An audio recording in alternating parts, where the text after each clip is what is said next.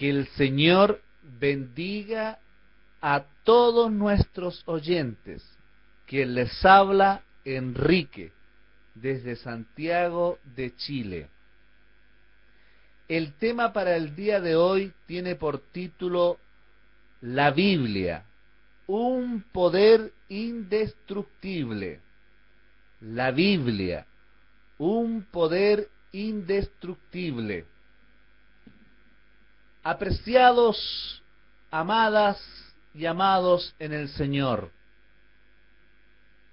me he percatado en mi caminar de creyente que las iglesias y creyentes más estables en el Señor a través del tiempo son aquellos que constantemente leen, estudian, meditan y aplican la palabra de Dios en sus vidas.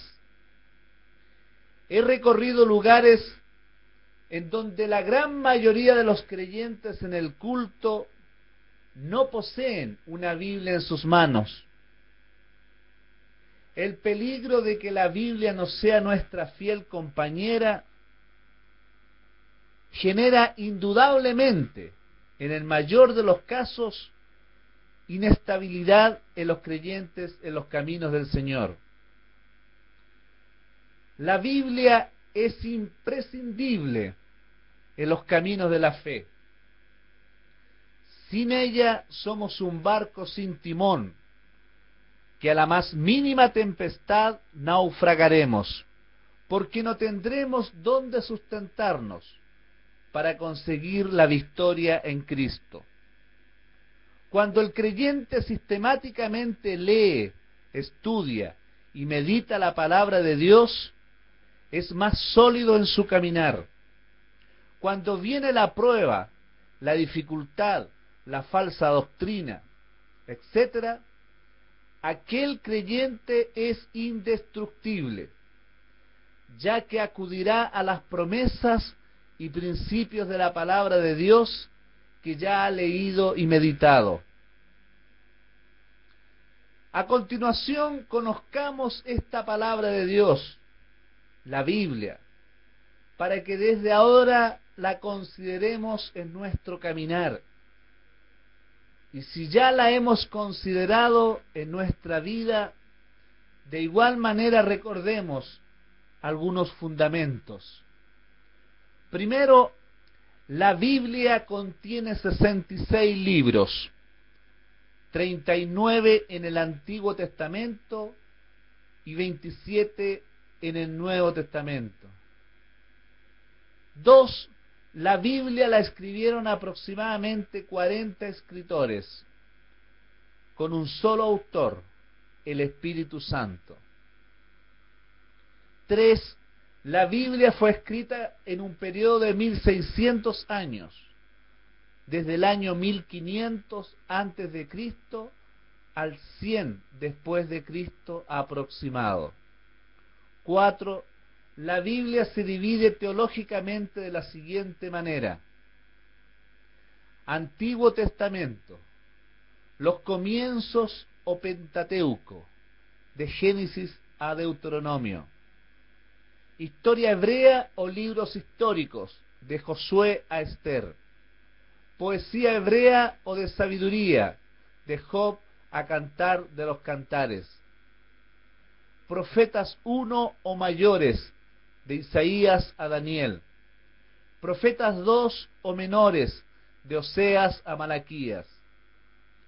Cuando en los profetas se habla de mayores o menores, no quiere decir de mayor o menor rango en Dios, sino sobre la cantidad de capítulos de aquellos libros.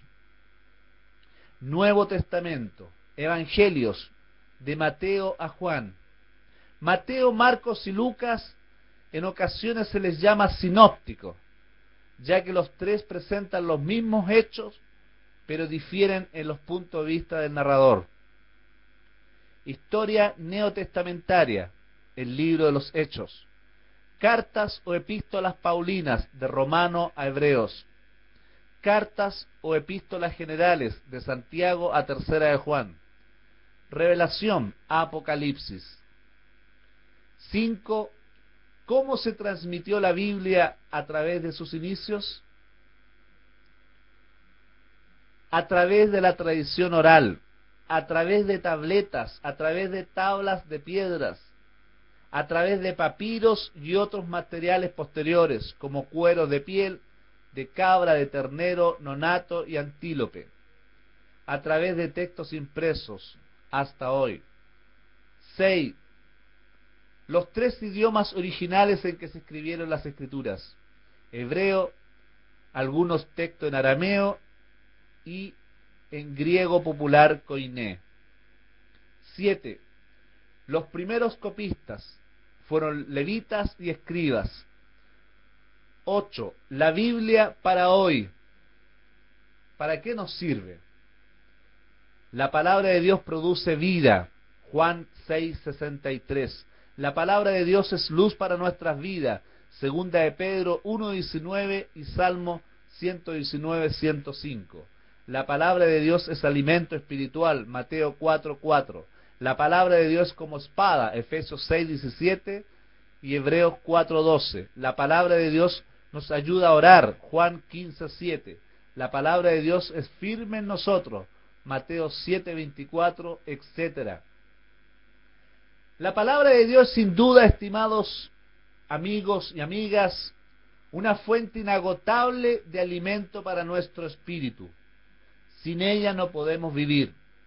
Nuestra fe es sustentada a diario por sus promesas, pero para ello debemos leerla, estudiarla y reflexionar sobre la misma, para que en el día malo nos recordemos de ella, de sus principios y promesas, y así nuestra fe no decaerá. Además, les insto, si es que no lo han hecho, a que lea, estudie y medite la palabra de Dios en una Biblia singular o de estudio. Además, asista regularmente a las escuelas bíblicas o escuelas dominicales de su iglesia local. Si puede estudiar en un seminario teológico o físico a distancia por internet, hágalo, le ayudará.